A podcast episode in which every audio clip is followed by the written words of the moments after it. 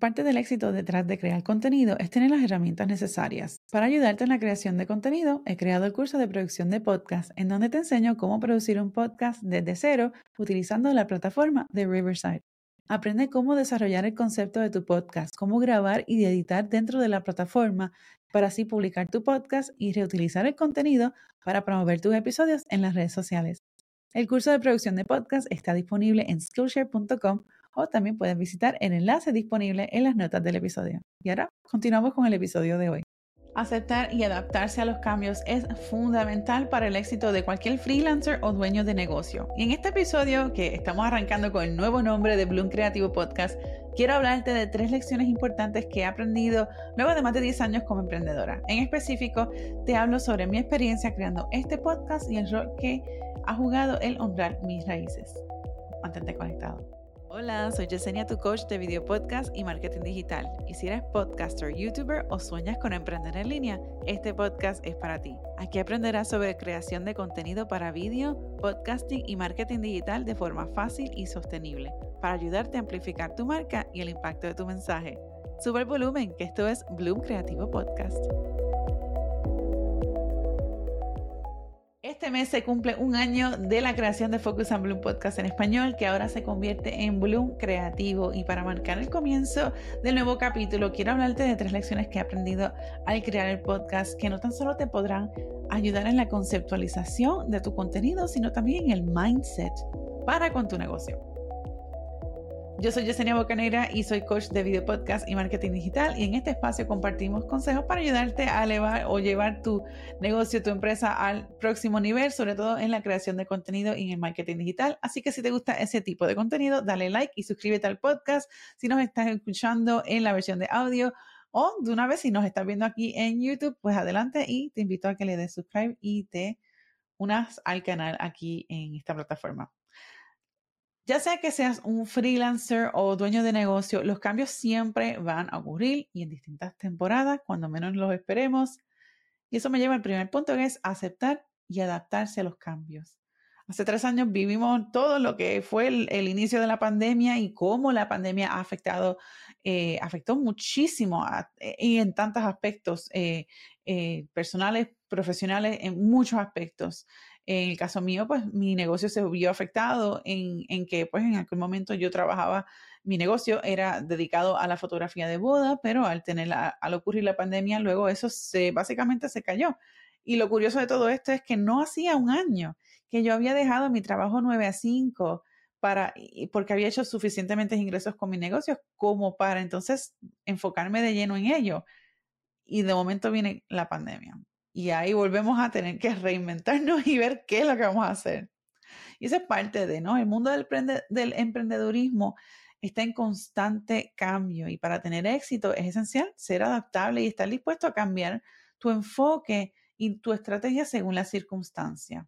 Y, y, sí, no, es, no, es, como que nos estemos obligando a cambiar porque pues las cosas, las cosas pasan y hay que cambiar. No, es importante honrarte a ti mismo en este proceso. ¿Cuáles son tus metas eh, y objetivos? ¿Qué es lo que está ocurriendo? ¿Cuál es la realidad de la situación? ¿No? Y ver cómo puedes entonces adaptarte y reinvertarte dentro de esa circunstancia que va a ser única y exclusiva para ti. Que aunque sea semejante a otra persona, a otro emprendedor, nunca va a ser igual. Y aquí es donde yo creo que hay que ser sabio eh, hay que aprender a reconocer las oportunidades emergentes y mantener, mantener la mente abierta y estar dispuesto a aprender nuevas habilidades y técnicas. Porque no es cruzarse de los brazos, ay, ocurrió esto y ya no sé qué hacer y, y, y, ay, ahora todo el mundo está en vídeo y todo el mundo está en línea y demás, y cruzarse y no sé cómo. Esa no es la actitud que debes de tener para, eh, eh, para correr un negocio exitoso, porque ya estás, como quien dice, bloqueando las cosas, ¿no? Tienes que eh, sí reconocer y, no, no reconocer que hay cambios, reconocer que esos cambios quizás no nos gusten para nada. Y eso es normal, porque tampoco es eh, eh, positividad tóxica. Eso, eso, no es la, eso no es el plan aquí, sino que honra tus emociones, ¿no? Pero entonces, pues, ¿cómo podemos evolucionar ante esta situación?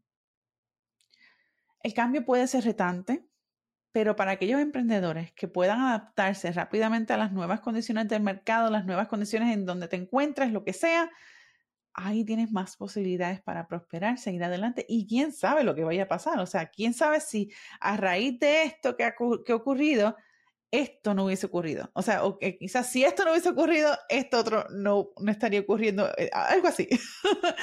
el punto es que ahí donde, o sea, hay que ver, eh, como dice el refrán, donde se cierra una puerta, se abre otra. Esa es, esa es la, la idea, ¿no? Esto me lleva al segundo punto, que es aprender y evolucionar constantemente. Eh, en, la, en, el emprendedurismo, en, esta época, en este periodo donde estamos eh, pues, creando contenido, eh, esto es una industria, digamos que un campo en donde el aprendizaje es esencial, porque piensa en Instagram. ¿Cuántos cambios no ha habido en Instagram en lo que va del año? O sea, muchísimo. Entonces hay que estar constantemente aprendiendo. Hay que si el algoritmo, que si el nuevo feature, que si las notas, que si esto, que si lo otro. El punto es que o sea, todo esto va a cambiar y, un paso bastante rápido, quizás más rápido de lo que querramos. Pero entonces es reconocer que los cambios existen, reconocer que tus emociones, que, ok, está bien, quizás no te guste, pero hay que ver entonces cómo le podemos dar la vuelta a esta situación. Y tampoco quiero que pienses que el cambio tiene que ocurrir súper rápido. No, esto toma tiempo, porque, o sea, son decisiones grandes que debes de tomar en tu negocio. En el caso mío, yo llevaba corriendo un negocio de fotografía casi 10 años. Yo lo empecé aquí en Estados Unidos en el 2014. En Puerto Rico yo llevaba un negocio eh, de diseño gráfico. Lo cerré porque e, era el momento de hacerlo y, eso y ahí punto, se acabó, se, se acabó ahí, ¿no? Eh, y en muchos años yo, yo lo compartí, incluso yo lo compartí en otro, en otro episodio en donde yo comento de que como para el 2015 yo tenía ganas de, de que como el negocio no me estaba yendo bien del todo, no sabía qué iba a hacer fuera de la fotografía y, y ¿qué tal? Seguí la fotografía y, fui determinada en, eh, en, en sacar ese negocio hacia adelante y lo logré y de momento me pusieron esta pandemia de, frente. ¿Y ahora qué voy a hacer? Y el, esa, eh, a raíz de la pandemia, yo creo que ya mi mindset estaba eh, en, ese, en esa fase de cambio de cuál sería esa nueva etapa, de cómo el negocio iba a evolucionar, porque incluso cuando yo empecé como eh, fotógrafa de moda, yo sabía, de, de boda, perdóname, fotógrafa de boda, yo dije, esto yo lo voy a hacer por un tiempo bien limitado sea, que ya yo sabía que lo iba a hacer por un tiempo limitado, pero no sabía lo que iba a hacer después. Para mí yo pensaba, pues yo voy a ser fotógrafa el resto de mi vida.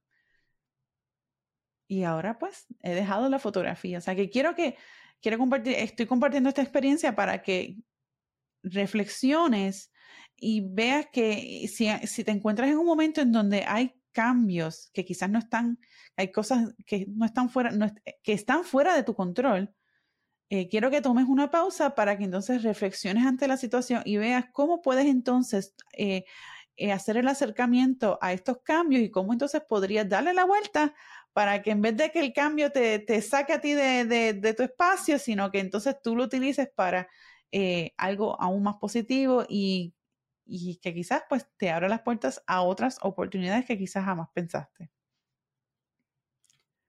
Y esto viene a lo último, el último punto es, honrar tus raíces y encontrar tu propio estilo. Quiero repetirlo. Honra tus raíces y encuentra tu propio estilo. Como creador de contenido es importante reconocer tus raíces y valorar tus influencias. Identifica aquellos creadores o personas que te han inspirado, que han influenciado en alguna forma en tu vida y que han dejado una marca en tu forma de pensar y en tu forma de crear. Y de ahí entonces, trabaja para desarrollar y encontrar tu propia voz y el estilo que te va a distinguir. Honra tus raíces siempre. No trates de copiar a otros, sino que utiliza esa influencia que, te ha inspirado como una base, como un punto de partida para entonces crear algo nuevo. La rueda, no, no, estamos diciendo que tenemos que reinventar la rueda constantemente. La rueda ya existe, es cómo la vamos a usar. Entonces, si estás creando contenido, si necesitas ideas, por ejemplo, de crear contenido, vete a YouTube, busca ideas, qué es lo que están haciendo. Y entonces dale tu propio, ponle tu propio sofrito, tu propio sazón a, a, la forma en que vayas a estar hablando de ese contenido, creando ese contenido. Porque existen muchísimas personas que hacen podcast, muchísimos otros creadores que te están diciendo lo mismo que te estoy diciendo yo, o que otros, muchísimos fotógrafos, diseñadores gráficos, etcétera. Pero hay algo que te va a diferenciar de los demás. Y ahí es donde tú vas a estar, e, e, ese punto es lo que te va a destacar y ese punto es lo que te va a ayudar a llevar tu empresa, tu negocio a ese próximo nivel, porque eres tú y te estás honrando a ti, tus raíces y ese estilo y tu historia, que es lo que te va a, diferenciar. Hablando de raíces, una de las cosas que yo he comentado es que en un inicio yo siempre creaba contenido en inglés constantemente, aunque muchas personas me decían, tienes que hablar, crear algo, debes crear algo en español. Y yo, sí, sí, lo sé, pero no estoy segura qué. Y empecé a crear contenido en español para YouTube, en vídeos y tutoriales de fotografía. Eh, pero en realidad no tenía ninguna estrategia de más, sino no fue hasta el año pasado en que eh, a raíz de una sesión de coaching que tuve, me dijeron, Yesenia, tú tienes que hacer algo en español. Haz el podcast en español o lo que sea. Y a eso fue, a raíz de eso fue que surge de Focus on Bloom Podcast en español, que ahora es Bloom Creativo Podcast. Pero en, en ese, en esa tarea de dar, en esa tarea que me di de empezar a crear contenido en español y de, de salir de mi zona de confort, eh, no porque el idioma no eh, sea un, una barrera porque lo domino, es mi, es mi idioma materno, pero la zona, salir de la zona de confort de que todo lo que estaba haciendo era en, en inglés, ¿no? Eh, y pues entonces adentrarme en un mercado completamente diferente y probar, porque todo esto ha sido una prueba, prueba tras prueba, a ver qué funciona, qué no, cómo este, la gente interactúa con el contenido. Y en esa prueba constante que llevo, eh, estoy haciendo o llevado haciendo el pasado año y que voy a seguir haciendo porque esto es parte del marketing, he podido crear o comenzar, como quien dice, crear una comunidad eh, mayor con el podcast. El podcast, gracias por el apoyo que me has dado, se ha mantenido en, en, los, en los Apple Podcast Charts. Eh, top 100, algo, a veces top 200 en la, en la categoría de marketing en varios países en América Latina, así como en España. O sea que gracias, gracias por el apoyo que me has dado, porque esto es un proyecto que lo hago con muchas ganas, eh, que me llena de alegría y pues que el ver que está resonando contigo y con otras personas también. Eh, que te está ayudando en una forma u otra, eso me, llena mucho de, ganas para seguir creando contenido y haciendo lo que estoy haciendo. A raíz de eso, a raíz de honrar mis raíces, eh, me place en, compartirte, en compartir contigo de que ahora el podcast tiene un, un, auspiciador oficial, que no voy a decir el nombre, pero estoy loca por decirlo ya. es una compañía que llevo utilizando su producto ya por varios años, me encanta por muchas razones. Me has escuchado hablar de ella en varias ocasiones, así que ahí te doy unas ideas, pero lo estaré compartiendo pronto y este, tenemos unos proyectos bien interesantes que vamos a estar haciendo para, eh, como quien dice, crear ese, esa despertar y, esa conexión de comunidad de que todas las personas que, eh, todos en nuestra comunidad hispanoparlante. Así que esa es otra cosa, me, me, llena mucho de ilusión el poder hacer este partnership con esta compañía porque eh, están reconociendo el, y abriendo, ayudando a abrir las puertas más para que otros creadores de contenido en español como tú, eh, pues tengan una oportunidad para conectar y crear comunidad en esta plataforma. Así que me alegra mucho esta oportunidad.